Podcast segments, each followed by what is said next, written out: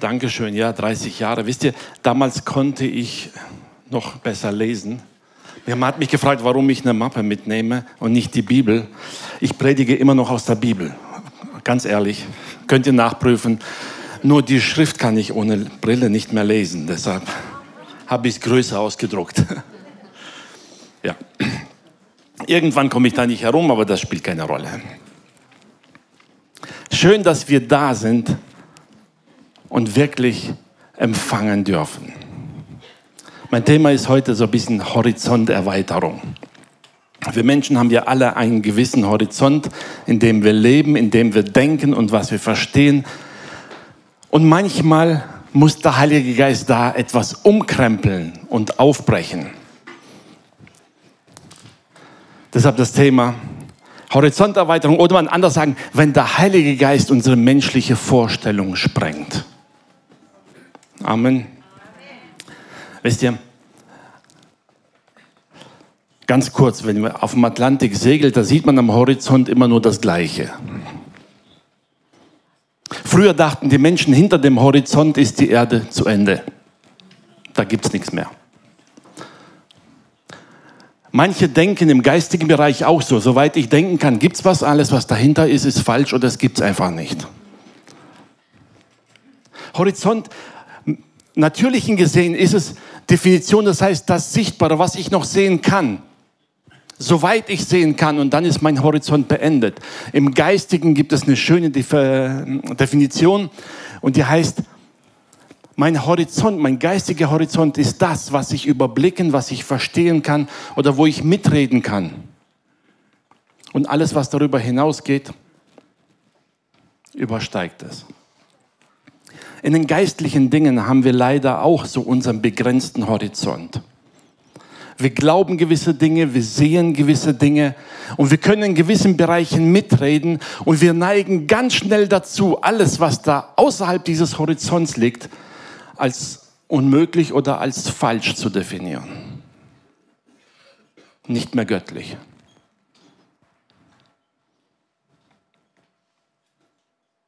Kennt ihr das aus eurem Leben? Wenn dann jemand dir was erzählt, wie Gott wirkt und sagt, äh, jemand, der solche Wunder erlebt, der muss ja bei uns in der Gemeinde sein. Woanders gibt es das nicht. Ne? Was? Der ist evangelisch oder katholisch? Geht gar nicht. Ne? Und manchmal muss der Heilige Geist an uns arbeiten, zu sagen, ähm, es gab den Heiligen Geist schon lange vor allem anderen.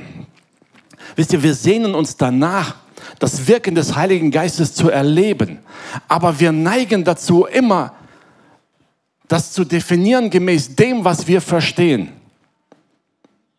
Und beurteilen das Wirken des Heiligen Geistes gemäß dem, was wir als richtig ansehen. Und manchmal muss der Herr da wirklich an uns arbeiten, um unser Denken zu verändern. Paulus schreibt an die Gemeinde in Ephesus und da sagt, Epheser 4, da heißt, und betrübt nicht den Heiligen Geist. Und manche benutzen diesen Vers immer auf die anderen. Ja, die anderen geben dem Heiligen Geist nicht so viel Raum wie wir, deshalb liegen die falsch. Nun, Paulus hat nicht gesagt, sagt den anderen, dass sie den Heiligen Geist nicht betrüben sollen. Er hat es der Gemeinde in Ephesus gesagt. Sagt er, ihr und die Gemeinde in Ephesus war gar nicht so schlecht geistlich gesehen. Die stand gut da. Und trotzdem erinnert Paulus daran, gebt dem Raum, handelt danach. Oder im Kapitel weiter sagt er, sauft euch nicht voll Wein. Machen wir ja eh nicht, oder? Ganz ehrlich, machen wir nicht. Denn daraus kommt nun unordentliches Wandel. Das ist Epheser 5, 18. Sondern lasst euch vom Geist Gottes erfüllen. machen wir. Amen. An der Stelle könnte man Predigt beenden. Machen wir ja alles, ist alles gut. Aber wir sind ja hier, um unseren Horizont zu erweitern. Bis hierher war das genau unser Horizont. Das haben wir gesehen. Aber da gibt es mehr. Und es gibt eine Geschichte in der Bibel und die fasziniert mich immer wieder. Im Apostelgeschichte, als Gott mal den Horizont eines Mannes sowas von gesprengt hat. Apostelgeschichte Kapitel 10. Und da geht es los mit dem Versen, es heißt, es war aber ein Mann in Caesarea mit Namen Cornelius. Ein Hauptmann der Kohorte, der die, die italische genannt wurde. Der war fromm und gottesfürchtig mit seinem ganzen Haus und gab dem Volk viele Almosen und betete immer zu Gott. Der hatte eine Erscheinung um die neunte Stunde am Tag und sah deutlich einen Engel bei sich eintreten und sprach, und der sprach zu ihm, Cornelius, mal an dieser Stelle stoppen. Dieser Mann hat zu diesem Zeitpunkt bereits mehr erlebt als die meisten Christen heute. Oder? Er glaubte an Gott, er gab Almosen, er tat viel Gutes und er hat eine Himmelserscheinung. Was wollen wir mehr? Unserer Meinung nach ist das schon fast wie ein Freibrief für den Himmel. Wer sowas erlebt hat, kann direkt nach Hause. In unserer Vorstellung. Wir denken, das ist das Größte und begreifen nicht, dass Gott so viel mehr hat. Da kommt dieser Engel zu, Pet, äh, zu Cornelius und sagte ihm, also er erschrak und fragte, Herr, was ist? Und der sprach zu ihm, deine Gebete und deine Almosen sind gekommen vor Gott. In unseren Augen ist das ja sowas wie eine Heiligsprechung. Oder? Gott hat all deine guten Taten gesehen. Herzlichen Glückwunsch. Du kannst direkt nach Hause. Stell dir vor, wenn ein Engel zu dir kommt und sagt dir, hey, Gott hat deine Gebete gehört und all deine Almosen gesehen. Was würde in dir passieren? Wow.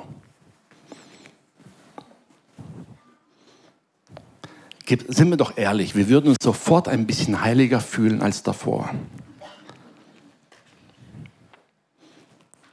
Weil es sich so sehr doch um uns dreht. Und dann sagt der Engel zu ihm, aber nun sende Männer nach Joppe und lass holen Simon mit dem Beinamen Petrus.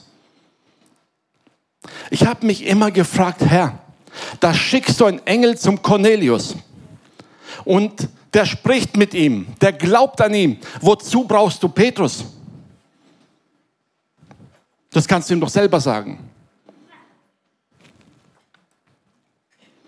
Wisst ihr, dass nirgends in der Bibel, zumindest erinnere ich mich nicht daran, ein Engel hingegangen ist zu jemandem und hat gesagt, geh und lass jemand anders holen, der dir es erklärt. Aber hier macht er es. Sagt, geh und hol den Petrus. Petrus muss ein sehr heiliger Mann gewesen sein, wenn Gott ihm diesen Auftrag gibt. Wisst ihr, aber in der Geschichte steckt so viel mehr, als wir sehen. Cornelius, ein Mann, der an den Gott Israels glaubt und damit zum Außenseiter in seinem eigenen Volk wird. Denn die glaubten ja alles Mögliche, die Römer. Zweitens, ein Hauptmann, der Autorität hat. Jemand, der vorbildhaft lebt. Und selbst die Juden um ihn herum akzeptierten ihn als einen Mann, der Gutes tut. Und trotzdem, trotz all dem, blieb er Außenseiter, denn die Götter seines Volkes anbeten konnte er nicht, er glaubt nicht an sie. Mit den Juden gemeinsam Gott anbeten durfte er aber nicht. Denn die Heiden durften maximal in den Außenhof des Tempels, aber niemals ins Innere. Er blieb also immer außen vor. Er glaubt und betet und sieht einen Engel. Also ich hätte gesagt, okay, das ist genug. Wozu Petrus? Vers 9. Am nächsten Tag, als diese auf dem Weg waren und die Nähe der Stadt Joppe kamen, also er sandte Boten hin, die sollen Petrus holen, hat sie gleich losgeschickt. Da heißt es, stieg Petrus auf das Dach zu beten um die sechste Stunde. Und als er hungrig wurde, wollte er essen. Während sie ihm aber etwas zubereiteten, kam eine Verzückung über ihn. Und er sah den Himmel aufgetan ein Gefäß herabkommen, wie ein großes leinenes Tuch, an vier Zipfeln niedergelassen auf die Erde. Darin waren allerlei vierfüßige und kriechende Tiere der Erde und Vögel des Himmels. Und es geschah eine Stimme zu ihm, die sprach, steh auf, Petrus, schlachte und iss. Wir kennen alle die Geschichte, oder? Diese Erscheinung hatte Petrus dreimal. Wir wissen aus der Schrift, wenn Gott zweimal etwas sagt, dann ist es schon ziemlich sicher, wenn er dreimal sagt, wage es nicht zu widersprechen. Er sieht dreimal das und wird dreimal aufgefordert von Gott, das jüdische Gesetz zu brechen. Ich meine, die Apostel waren eh schon Außenseiter, waren eh schon von den Juden gehasst. Die waren eh schon abgelehnt und die wollten dem Volk das Evangelium predigen. Und jetzt kommt Gott und sagt, tu das, was dich bei allen Juden unten durchfallen lässt. Damit bist du endlich für sie durch. Niemand wird dir mehr glauben, weil du ja ganz bewusst das Gesetz brichst. Wisst ihr, aber da gab es eine Sache, die Gott ihm sagt jedes Mal, das, was ich rein gemacht habe, nennen du niemals unrein. Und er bereitet Petrus vor, das kennen wir. Wir wissen die Geschichte. Er bereitet ihn vor auf diese Begegnung und sagt, wenn ich etwas tue, mit meinen Worten gesagt, dann fang nicht an mit deinen alten Denkmustern das zu beurteilen. Petrus hatte immer noch keine Ahnung, was ihm blüht. Er war wahrscheinlich froh, dass es nur eine Erscheinung war und nicht Realität. Denn die Erscheinung kann er für sich behalten. Hat ja niemand gesehen, weiß niemand was davon. Aber Petrus war erfahren genug, dass er wusste, wenn Gott so etwas spricht, dann hat das was zu bedeuten.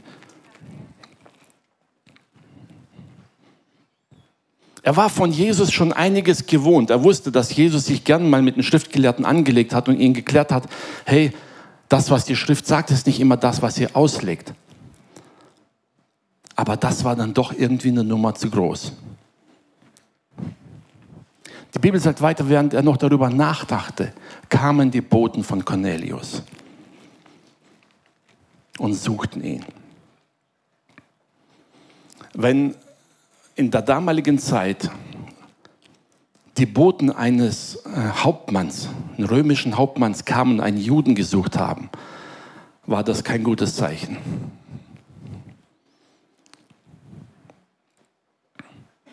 Das ist so, wenn bei dir an der Tür klingelt äh, und Polizei steht vor der Tür und sagt, äh, wohnt hier der und der? Das Erste, was uns durch den Kopf schießt, was habe ich verbrochen? Oder? Man fühlt sich nicht wohl. Und wenn Boten vom Hauptmann kommen, dann fühlt man sich nicht wohl. Und Petrus ging zu ihnen und sagte, was sucht ihr? Und dann erzählten sie ihm, was los war. Und Petrus musste eine Entscheidung treffen. Wisst ihr, bisher war seine Vision geistlich gesehen. Niemand wusste davon, es war eine Erfahrung zwischen ihm und Gott. Jetzt kommen Boten hin und sagen, Cornelius ruft dich. Und Petrus muss eine Entscheidung treffen. Denn in dem Moment, in dem er mit ihnen mitgeht, übertritt er sichtbar das jüdische Gebot. Für alle sichtbar. Und er wusste ganz genau, die werden drüber reden. Aber er war auch erfahren genug, um zu wissen, wenn Gott mir einen Auftrag gibt, dann muss ich das nicht unbedingt verstehen. Ich muss einfach lernen zu gehorchen. Vers 24, und am folgenden Tag kam er nach Caesarea. Joppe nach Caesarea, das sind ungefähr 50 Kilometer. Heutzutage ist das so, hm, nicht mal eine Stunde Autofahrt. Ruckzuck bist du da. Autos hatten sie damals nicht. Es steht auch nichts vom Pferd da, dass Petrus geritten wäre oder so, sondern sie gingen. Fußweg 50 Kilometer. Wer schon mal gewandert ist oder so weiß, wenn man gut läuft, acht bis zehn Stunden. Also einen ganzen Tag. Die sind morgens los und kamen wahrscheinlich spät abends irgendwann an. Einen ganzen Tag ging Petrus und hat wahrscheinlich darüber nachgegrübelt, Herr, was ist los? Was passiert? Was willst du mir sagen? Er hatte im Hinterkopf seine jüdischen Brüder, der wusste, die werden mich in Grund und Boden treten, wenn sie das hören. Und was der Hauptmann von ihm will, weiß er auch nicht so richtig. Und die Bibel sagt nichts darüber, dass Gott zu ihm gesprochen hat. Er sagt, Petrus, mach dir keine Sorgen, ich bin bei dir. Nichts. Er ging und musste erwarten. Cornelius aber wartete auf ihn und hatte alle seine Verwandten und nächsten Freunde zusammengerufen. Also nicht nur vier Augengespräch mit Cornelius, wo Petrus sagen könnte, hey, der Mann hat mich aufgefordert, er ist ein Hauptmann und ich musste hin. Nee, da saß die ganze Clique da. Alle versammelt, öffentlich, alle da. Wisst ihr, es zeigt mir das Herz dieses Cornelius. Nochmal zurückschauen. Heutzutage, wenn du deine Verwandten einlädst und Freunde, dann sagst du, okay, ihr kommt um zwei, es gibt Mittagessen, um fünf geht ihr wieder nach Hause. Reicht. Oder, okay, sieben, es geht auch noch. Und die, die ganz viel reden, gehen um zehn. Aber, müsst ihr mal vorstellen, zu der damaligen Zeit, sie wussten ja nicht, wann Petrus kommt. Die Boten brauchten über einen Tag dahin zu gehen. Die wussten nicht, wie lange Petrus braucht, um seine Koffer zu packen, ob er alleine kommt, ob er seine Frau mitbringt. Das wussten ja gar nichts darüber. Und Cornelius rief sie zusammen und sagt, hey, kommt zu mir ins Haus. Irgendwann kommt der Petrus. Er wird kommen. Man, Cornelius hatte keine Antwort. Er hat nicht jetzt per Telefon einen Anruf gekriegt von seinen Boten, sagen, hey, Cornelius, wir sind auf dem Weg, wir kommen in zehn Stunden.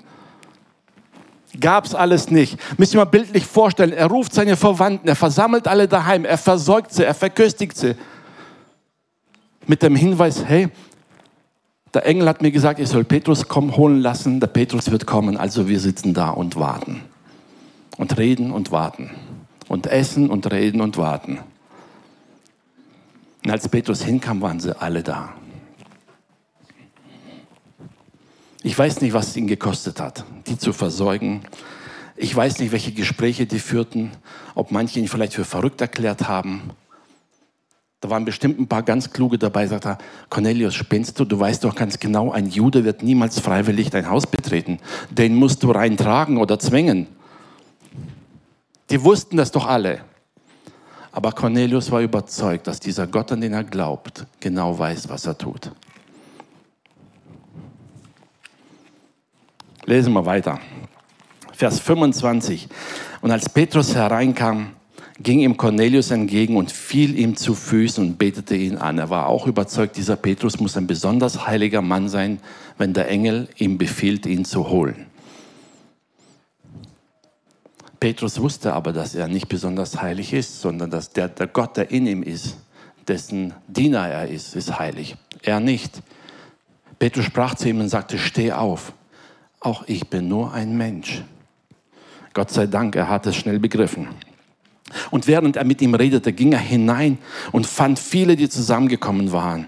Und er sprach zu ihnen, ihr wisst, dass es einem jüdischen Mann nicht erlaubt ist, mit einem Fremden umzugehen oder zu ihm zu kommen. Aber Gott hat mir gesagt, dass ich keinen Menschen gemein oder unrein nennen sollte. Darum habe ich mich nicht geweigert zu kommen, als ich geholt wurde. So frage ich euch nun, warum habt ihr mich holen lassen? Wisst ihr, ich finde das immer so viel Humor von Gott.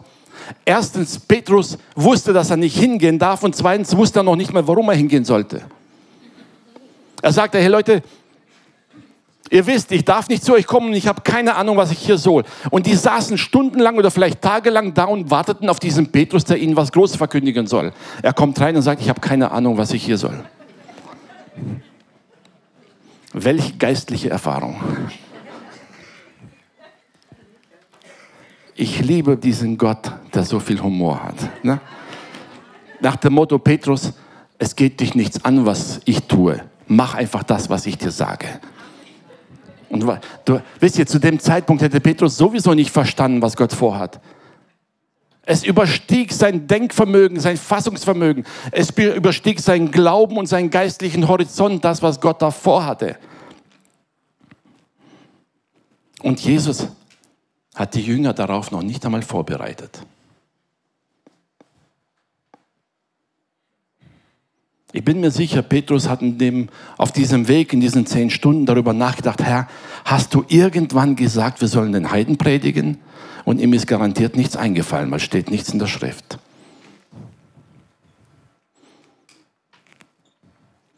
Oder hat Jesus irgendwann ihnen mal erzählt, auch die Heiden werden an mich glauben und ihr werdet ihn predigen? Nichts. Er hat es nicht darauf vorbereitet, weil er wusste, sie werden es nicht verstehen. Sie werden es nicht begreifen. Sie werden damit nicht klarkommen. Mit anderen Worten, ihr Horizont ist bei weitem noch viel zu begrenzt, um zu verstehen, was Gott tun möchte. Und Vers 34, der nächste Absatz, ist echt ein schöner Absatz. Petrus tat seinen Mund auf und sprach, nun erfahre ich in Wahrheit, dass Gott die Person nicht ansieht, sondern in jedem Volk, wer ihn fürchtet und recht tut, der ist angenehm. Er hat das Wort, er hat das Wort dem Volk Israel gesandt und Frieden verkündigt durch Jesus Christus. Welcher ist der Herr über alles?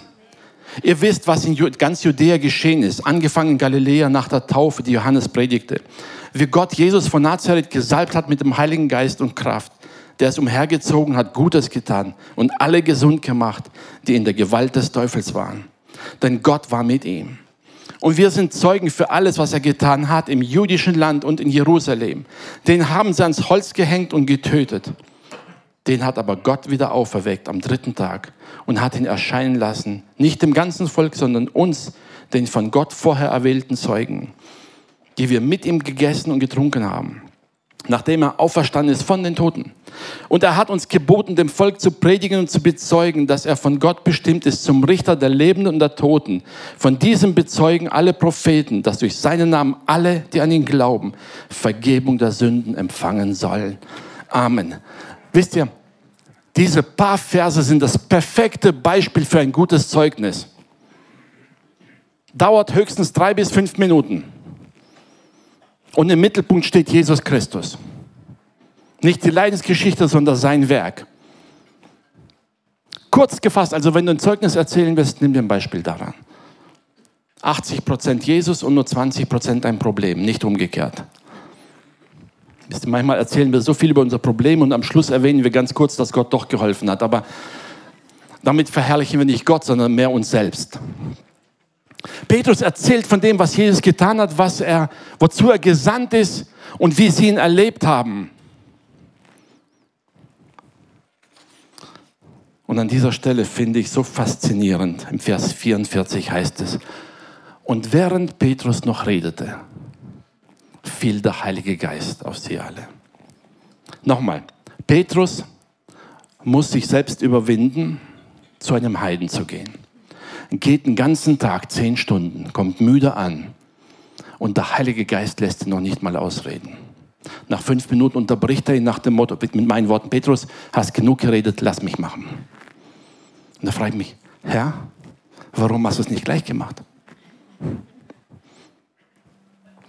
Brauchtest du Petrus für diese fünf Minuten?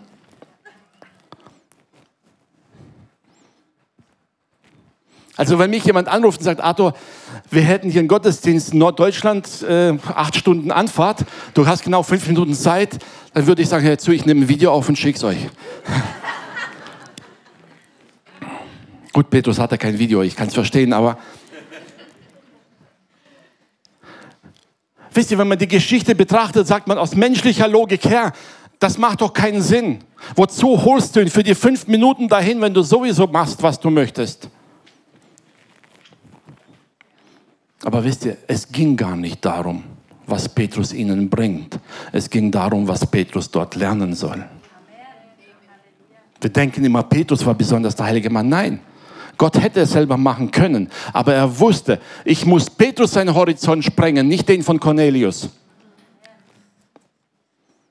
Der Petrus muss verändert werden. Also wenn Gott dich zu etwas gebrauchen will, frag dich mal, Herr, was blüht mir? Da fiel der Heilige Geist auf alle, die ihm zuhörten. Vers 45. Und die gläubig gewordenen Juden, die mit Petrus gekommen waren, entsetzten sich. Eine andere Übersetzung sagt, die waren außer sich. Die standen da und alles, was sie geglaubt und gedacht haben, alles, worin sie erzogen waren, hat der Heilige Geist innerhalb von ein paar Sekunden einfach gesprengt. Die standen da und dachten, das geht nicht, das kann ich.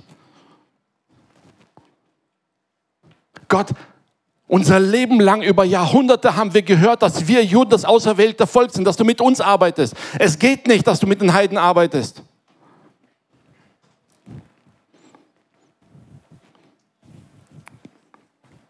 Was soll Petrus tun? Wisst ihr, es gab schon mal eine Begebenheit, wo geistliche Führer genau gesehen haben, was Gott tut und die falsche Entscheidung getroffen haben. Nikodemus kam zu Jesus und sagte, Meister, wir wissen, dass du von Gott bist. Denn niemand kann diese Werke tun, wenn er nicht von Gott ist. Sie wussten es. Ihre Entscheidung war aber, den müssen wir kreuzigen. Petrus und diese, das Gefolge, das mit ihm da war, die Brüder, die standen und sahen plötzlich, was der Heilige Geist tut. Und es passte einfach nicht in ihr Denken. Es passte nicht in ihre Vorstellung. Es passte nicht in ihre Theologie, nicht in ihren Glauben, nichts. Die haben gesagt, es geht nicht. Aber Petrus traf die richtige Entscheidung. Gott hatte ihn vorbereitet. Petrus erinnerte sich an seine Vision, die er von Gott hatte und sagte, nenne du niemals unrein, was ich geheiligt habe.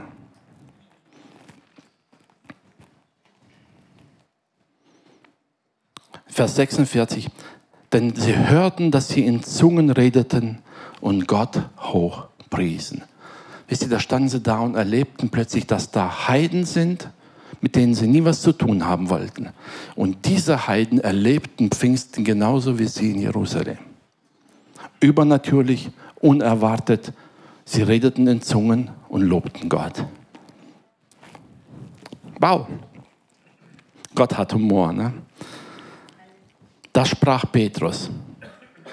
Kann auch jemand denen das Wasser zur Taufe verwehren, die den Heiligen Geist empfangen haben, genauso wie wir? Für einen Juden eine unglaubliche Aussage. Diese Heiden einfach gleichzustellen und zu sagen, es war die einzige richtige Entscheidung. Petrus sagte, wenn der Heilige Geist das tut, welches Recht haben wir, sie anders zu behandeln? Wenn der Heilige Geist sie verändert hat, welches Recht haben wir, darüber zu urteilen? Denn er hat ja wesentlich besseren Überblick, einen größeren Horizont als wir.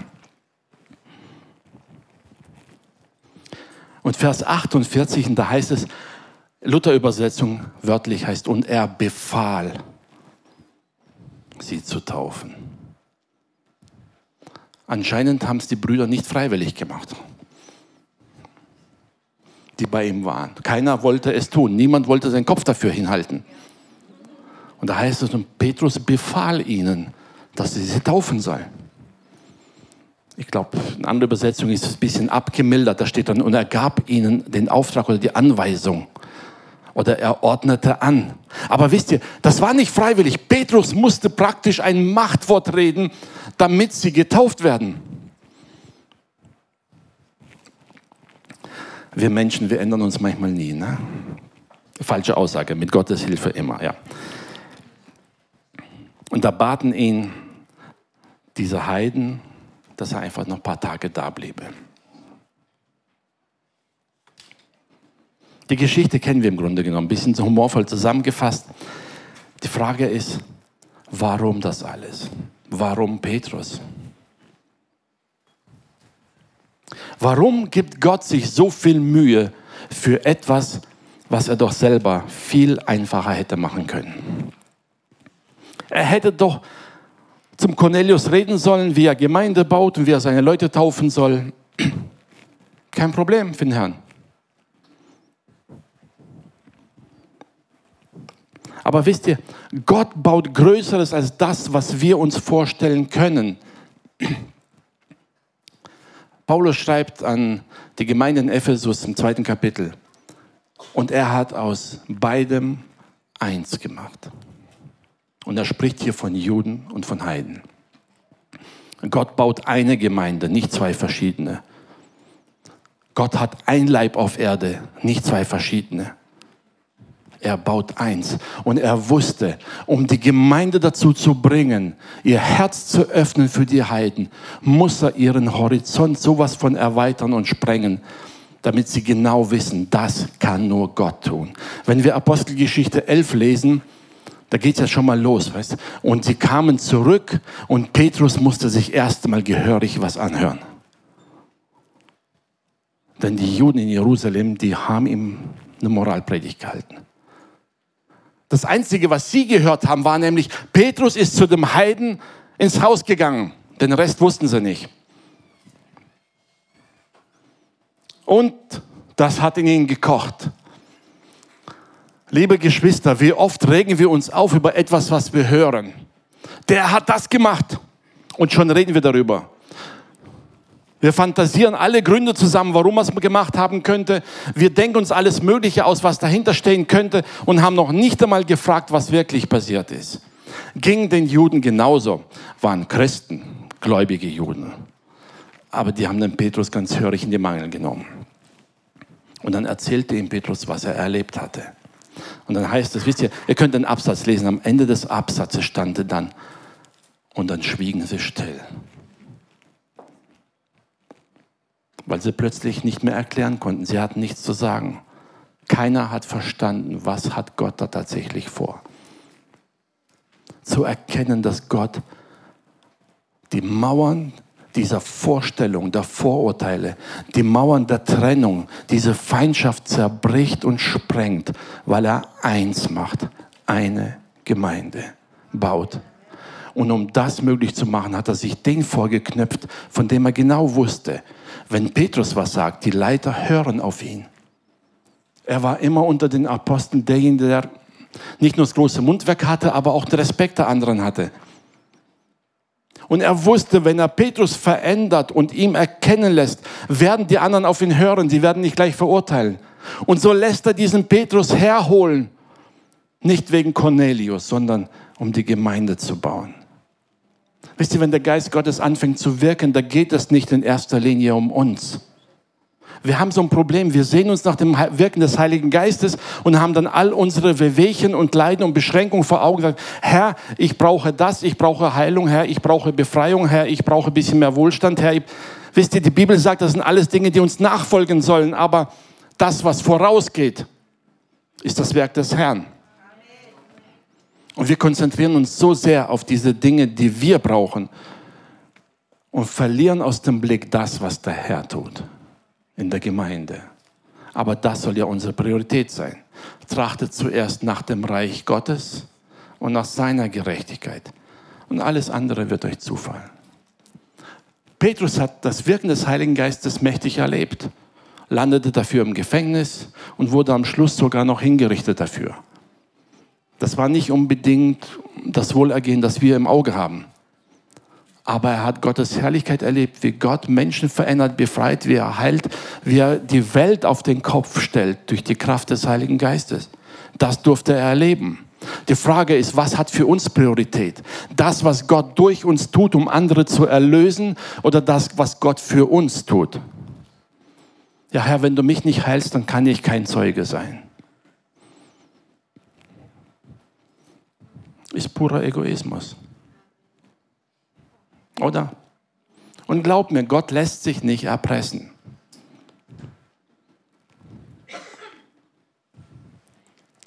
Das ist nur unser Denken. Gott sieht größer und Gott möchte unser Denken erweitern und sagen, hey, all das drumherum, was du so brauchst, dafür sorge ich. Jesus sagte, hey, die Vögel, die machen sich keine Sorgen, die Blumen blühen, Gott versorgt sie. Macht euch auch keine Sorgen. Gott wird euch versorgen. Macht das, wozu Gott euch berufen hat. Ich bin mir sicher, Petrus hat auf diesem Weg nach Caesarea dieses Nicht-Sorgen geübt. Er war auch nur ein Mensch und hatte wahrscheinlich viele Gedanken im Kopf, was ihn dort erwartet und was hinterher passiert und wieso und weshalb. Aber er musste lernen, Gott zu vertrauen und er hat es getan. Gott baut sein Reich nicht für uns und für unsere Vorstellungen. Gott baut sein Reich nach seinem Plan und er gebraucht uns. Wir dürfen es genießen, wir dürfen darin leben, wir dürfen darin wachsen. Aber wir dürfen nie vergessen, wir sind die Werkzeuge in Gottes Hand. Manchmal sind wir neidisch auf andere Werkzeuge. Ich habe euch ein kleines Werkzeug gebracht. Ich weiß nicht, wer weiß, was das ist. So, die Hausmänner und so weiter, die kennen das. Ne? Ähm, das ist so ein Werkzeug, das liegt das ganze Jahr in der Schublade. Im Oktober, November, wenn man die Heizungen einschaltet, dann sucht halb Deutschland diesen Schlüssel. Wo ist dahin? Ging mir heute Morgen auch so. Ich habe ich hab das Ding immer auf der Heizung liegen. Jetzt sind wir umgezogen ins neue Haus, habe nie daran gedacht. Heute Morgen dachte ich, ich hole den Schlüssel. Ging in den Heizungskeller, der war nicht da. Ich bin jemand, der gewohnt ist, immer alles am gleichen Ort zurückzulegen. Mein Handy ist immer in der linken Tasche, mein äh, Geldbeutel in der rechten. Weil ich weiß, ich muss nur reingreifen da habe ich es. Fertig. Und so auch das meiste Werkzeug liegt immer, immer am gleichen Platz. Gut, heute Morgen ist mir eingefallen, Mensch, ich habe im neuen Haus Bodenheizung, ich brauche den gar nicht. Deshalb habe ich nie gesucht. Okay, aber das ist nur kleine Geschichte nebenbei. Wozu braucht man den? Ne? Wenn du Heizung anmachst im Herbst und es ist kalt, dann fällt dir ein, Mann, ich muss die Heizung entlüften. Womit macht man das? Inzwischen hat man manchmal so einen kleinen Schlitzer, kann man Schraubenzieher benutzen. Die älteren Heizungen, die hatten das nicht. Es gab wirklich nur eine Möglichkeit und du kamst nur mit diesem einen Schlüssel daran. Weil der Schlitz außenrum war zu eng für eine Zange. Das ist auch der einzige Grund, warum es diesen Schlüssel gibt. Der passt nirgends anders, soweit ich weiß. Oder? Jetzt stell dir vor, dieser Schlüssel könnte reden und würde dann im Herbst die Geschichte erzählen. Hey, ohne mich wären die alle erfroren. Oder der Installateur würde ihn vergolden, in Schaukasten stellen, sagen, das ist der Lebensretter. Die wären alle gestorben und erfroren ohne diesen Schlüssel. Sind wir ganz ehrlich, wir würden dem Installateur angucken und Kopf schütteln. Es ist nur ein Werkzeug. Natürlich ein sehr spezielles Werkzeug und notwendig, aber nur ein Werkzeug. Du brauchst jemanden, der weiß, wo man es einsetzt und warum man es einsetzt. Ich möchte uns jetzt nicht klein machen, aber ich möchte uns daran erinnern, dass wir nur ein Werkzeug sind in Gottes Hand. Und Gott hat dich so geschaffen, dass er dich da einsetzt, wo er dich braucht. Es kann sein, dass er dich das ganze Jahr über in Ruhe lässt. Und dann jammerst du und sagst, Herr, niemand braucht mich, niemand will mich, niemand kümmert sich um mich. Bis der Herr sagt, hey, ich habe dich geschaffen für einen bestimmten Zweck. Und irgendwann kommt der Moment, wo die Heizung entlüftet werden muss. Und dann werden alle nach dir suchen. Amen.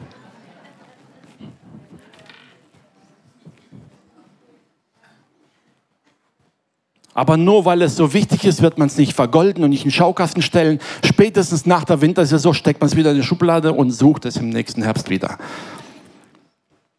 Wir sind Werkzeuge. Petrus war nur ein Werkzeug, um den Willen Gottes in der Gemeinde zu offenbaren und reinzubringen, die Gemeinde zu verändern. Es war nur ein Werkzeug. Aber Gott hatte Mühe, dieses Werkzeug zu formen, bis er brauchbar war dafür. Wir heute in unserem Alltag, in unserem Leben,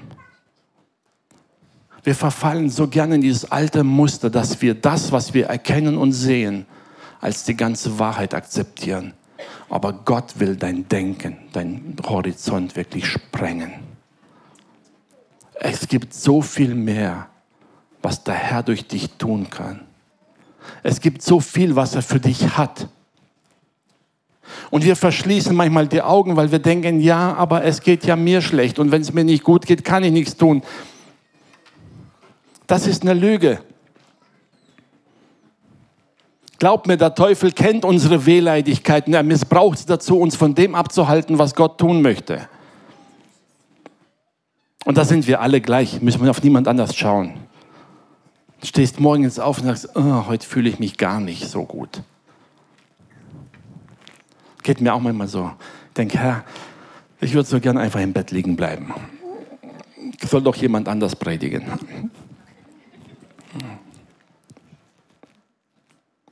Aber dann erinnert dich Gott daran und sagt, hey, ich habe dich dafür berufen. Wenn jetzt die Zeit dafür da ist, das zu tun, brauche ich dich. Ausruhen kann man immer noch hinterher. Ne? Gott offenbart seine Herrlichkeit an uns, damit Menschen glauben. Als die Jünger fragten, Herr, warum ist dieser eine Mann gelähmt? Wer war schuld? Wisst ihr, unser Denken, wer ist schuld? Wer hat was falsch gemacht?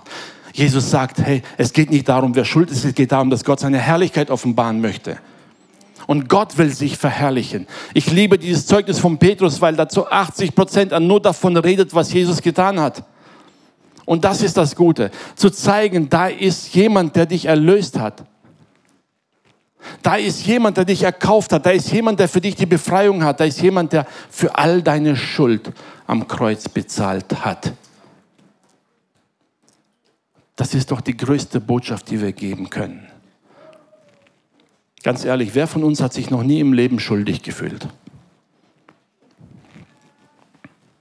Okay, wer hat sich in der letzten Woche noch nicht schuldig gefühlt? Oder vielleicht heute Morgen. Vielleicht kriegen wir es hin. Ne? Also die, die gerade eben erst aufgewacht sind, haben gute Chancen. Ne? Wisst ihr, in diesem Bewusstsein leben zu dürfen, meine Schuld ist getilgt, mir ist vergeben.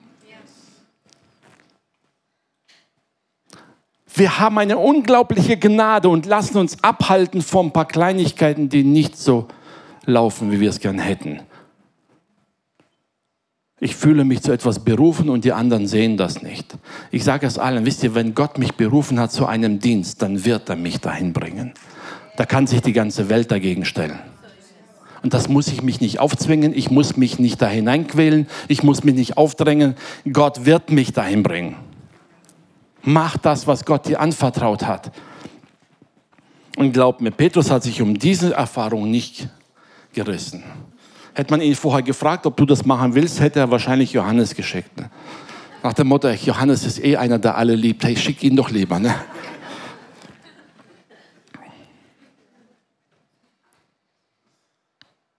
Lass dich von Gott gebrauchen und lass zu, dass Gott dein Denken verändert.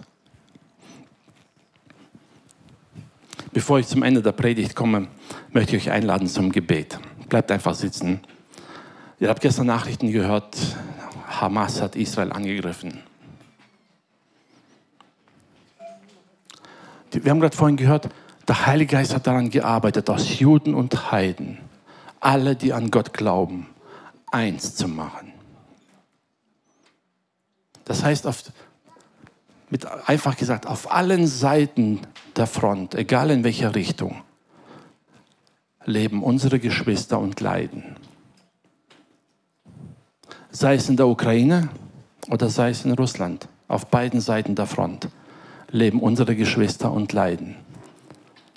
Sei es in Israel oder sei es im Gazastreifen. Im Gazastreifen leben Palästinenser, die an Gott glauben, die mit dem Krieg nichts zu tun haben wollen, aber sie leiden.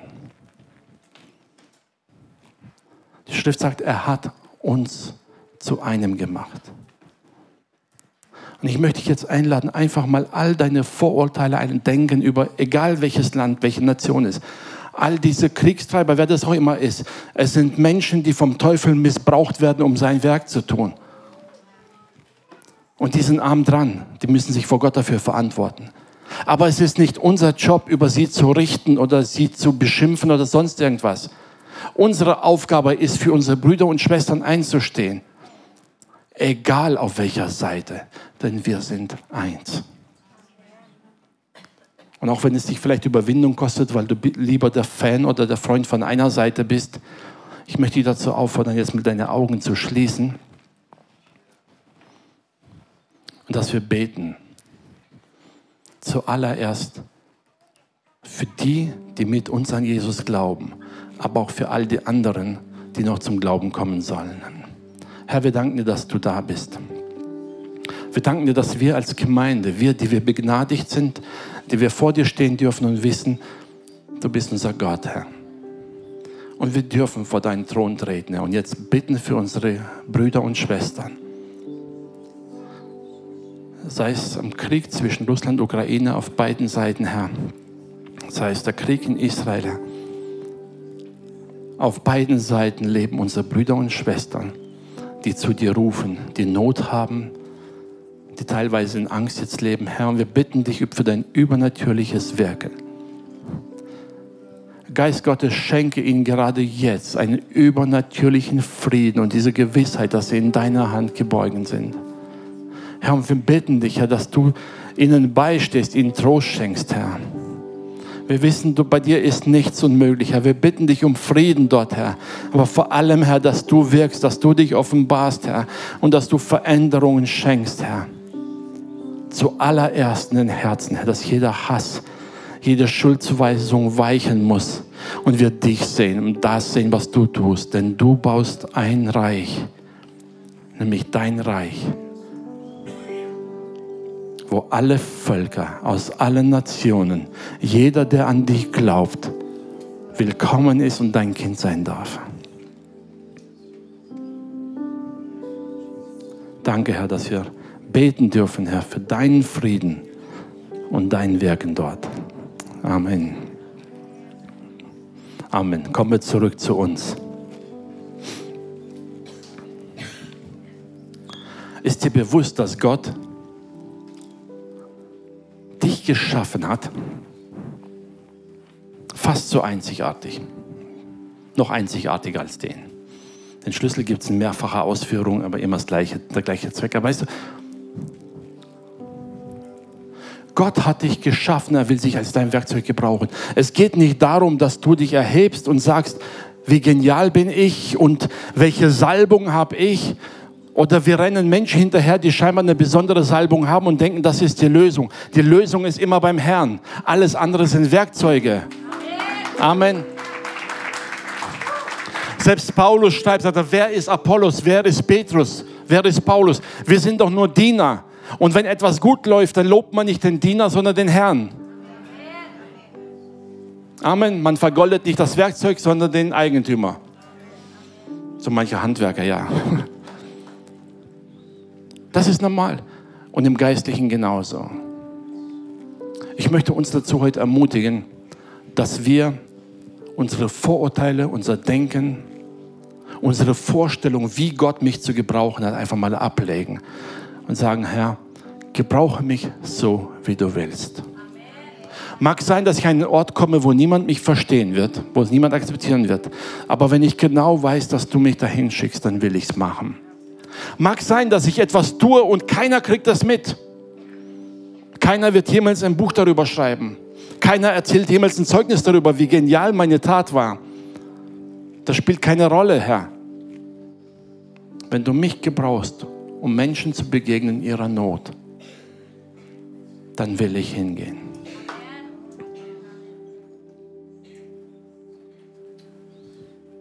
Egal wann und wo und wie du mich gebrauchen willst.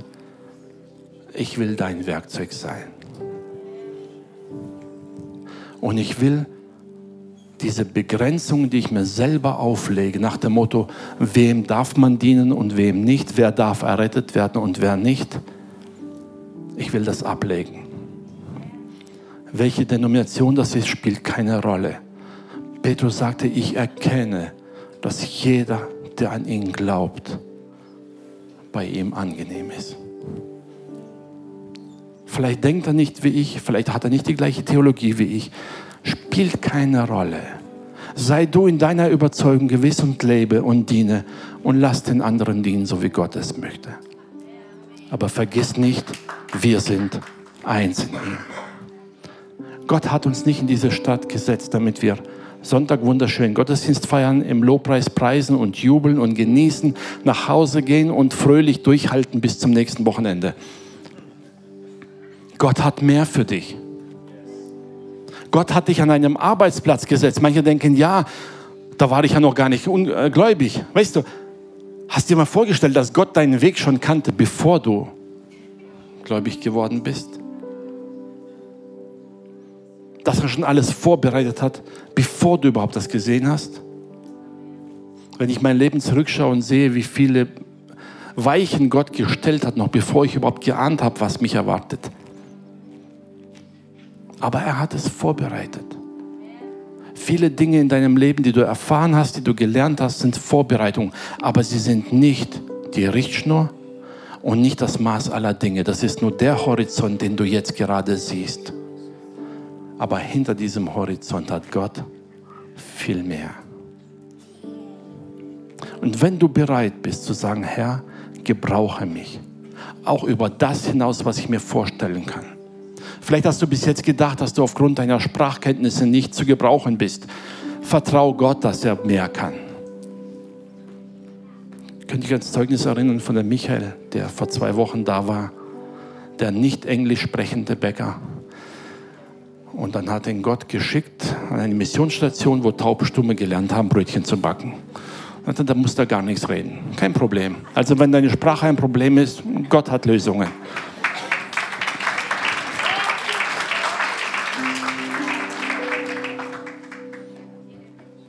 Und solange du deinen Mund bewegen kannst, und die meisten von uns können das recht gut, kann Gott dich gebrauchen, um Zeugnis zu geben. Egal wie deine körperlichen Befindlichkeiten sind. Gott kann. Lass einfach zu, dass er mein dein Denken sprengt und sagt, die Begrenzungen, die du siehst in deinem Dienst, sind deine Begrenzungen, nicht Gottes. Das ist dein Horizont, aber nicht der Horizont des Heiligen Geistes. Das ist das, was dich einengt, aber nicht den Herrn. Und ich möchte dazu einladen, jetzt im Gebet vor Gott eine Entscheidung zu treffen, zu sagen, Herr, ich will Buße tun über all das, was ich selber immer verneint habe. Über die Grenzen, die ich mir selber gesetzt habe, weil ich mich da wohlgefühlt habe. Wisst ihr, es ist ja immer so, wenn ich etwas verstehe und erklären kann, dann fühle ich mich da wohl und dann bleibe ich schön da.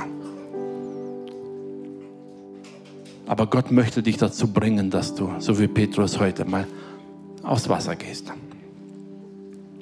Und wo alles, was du bisher dachtest, ins Wanken gerät. Und Petrus sagte, auf dein Wort hin. Gott lädt dich jetzt ein, zu sagen, vertrau seinem Wort. Wenn Gott dich führt und Gott dich ruft, wird Gott dich bewahren dich tragen und dich stärken. Amen. Lass uns aufstehen.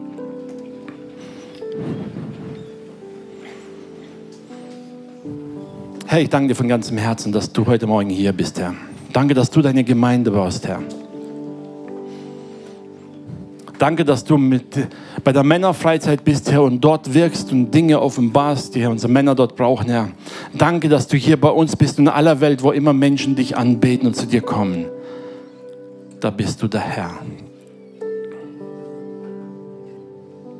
Herr, und wir bitten jetzt für uns hier. Du kennst unser Denken, du weißt, Herr, wo wir uns selber einschränken, wo wir Dinge für unmöglich halten. Aber danke, Herr, dass du nicht nach dem Rahmen unserer Möglichkeiten arbeitest, sondern dass du in deiner Kraft und Vollmacht Dinge veränderst, aber du gebrauchst uns, Herr. Du willst mit uns dein Reich bauen, Herr. Du gebrauchst uns, um Menschen zu erreichen. Du gebrauchst uns als deine Zeugen, als deine Boten.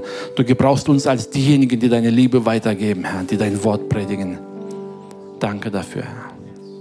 Und Geist Gottes, ich bitte dich, dass du jetzt diejenigen, die sich entschieden haben, sich wirklich dir ganz hinzugeben, mit Kühnheit erfüllst, Herr diese Kühnheit, dir zu vertrauen, dein Wort zu predigen, Zeugen zu sein und dich zu erheben, wo sie auch sind. Selbst da, wo andere sagen werden, das ist unmöglich und das geht gar nicht, dass sie trotzdem dich erheben, denn wenn du wirkst, ist alles möglich. Da, wo du deine Hände im Spiel hast, da kann niemand widerstehen und es kann niemand aufhalten. Herr, ich bitte dich, entfache ganz neu dieses Feuer in unseren Herzen und erwecke neu die Berufung, die du uns hineingelegt hast, dir zu dienen, dich zu erheben, dich zu preisen und deine Zeugen sein, bis du wiederkommst, bis wir vor dir stehen. Danke dafür in Jesu Namen. Amen.